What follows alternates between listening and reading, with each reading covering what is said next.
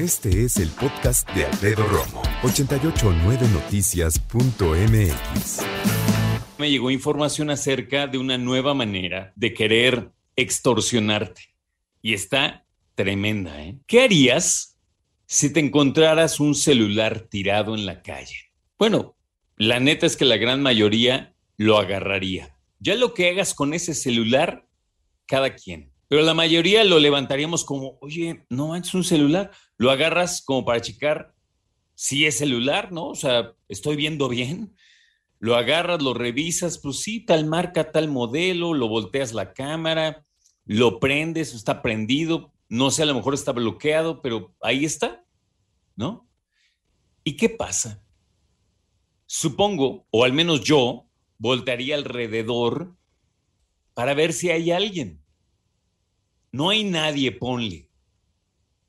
A lo mejor van pasando por ahí algunas personas, pero no te ponen mucha atención y es obvio que ellos no tienen idea de que te acabas de encontrar un celular. ¿Qué harías a partir de ahí? Tal vez esperarnos a ver si llaman, si alguien que lo olvidó pidió un teléfono prestado y se llama a sí mismo para ver si alguien lo agarró. Al mismo tiempo de esperar a ver si llaman, tal vez te esperas simplemente un rato para ver si regresan y alguien empieza a buscar un teléfono, ¿no? A lo mejor en ese momento ya estás diciendo a ver qué marca es, qué modelo, si lo prendo y aunque esté bloqueado trae una foto, pues como para preguntarle, ¿eh? Oye, dejé un teléfono, ay, ¿cómo es? No, pues así, trae una foto, sí, es mi hija. Ah, ok, pues ya se lo regresas, punto, ¿no? Pero hay otra versión y es la cantidad de personas que lo levantan y se siguen y se lo meten al pantalón. ¿De quién es? ¿Qué marca? No importa, vámonos pa' pronto. Nada más que como tú sabes, hoy los celulares pueden ser localizados vía GPS. Lo tenemos habilitados muchos, ¿eh? Que dónde está el teléfono, aquí está. Es más, hay algunos eh, relojes inteligentes que a través del mapa del reloj pueden encontrar el teléfono.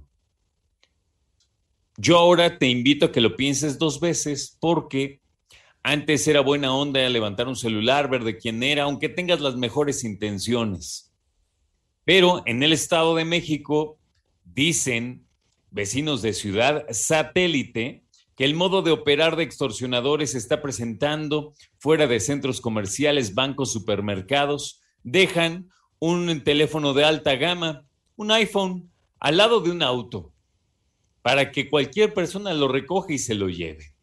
Minutos después, gracias a esta localización por satélite, que te digo, esta localización GPS, que significa Sistema de Posición Global, son interceptados por alguien que dicen que son policías. Y obviamente dice, a ver, aquí me indica que usted tiene el teléfono, vámonos, vámonos al Ministerio Público. Y dicen que ya te espera una persona en lo que lo suben, hay una persona que dice, pues ese es mi celular. Y él o ella me asaltaron. No dice que te lo encontraste. Dicen, me asaltó. Y piden entre 80 mil pesos y 160 mil pesos para levantar la denuncia y no procesar. Así que hay que tener mucho cuidado con los teléfonos tirados porque puede resultar un gancho, una trampa, y esto dicen en los testimonios. Entonces, creo que es importante que tengas mucho, mucho cuidado cuando te encuentres un teléfono. Yo sé que muy probablemente la neta te den ganas de quedártelo porque pues, es un teléfono tirado, no hay nadie. Y lo peor es que hay personas que dicen, pues yo sí me lo agarro y me lo llevo y vámonos, ¿no? Se lo quieren robar, literal.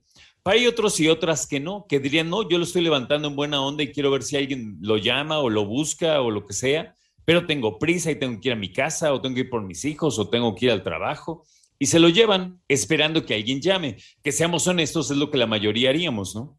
Llamas a tu teléfono, alguien te contesta, oye, es mi teléfono, ¿lo encontraste? Sí. Te quedas de ver a algún lugar, le agradeces y ya está. Pero hasta ahorita las autoridades mexiquenses no han dicho nada en cuanto a los testimonios que se difunden en redes sociales.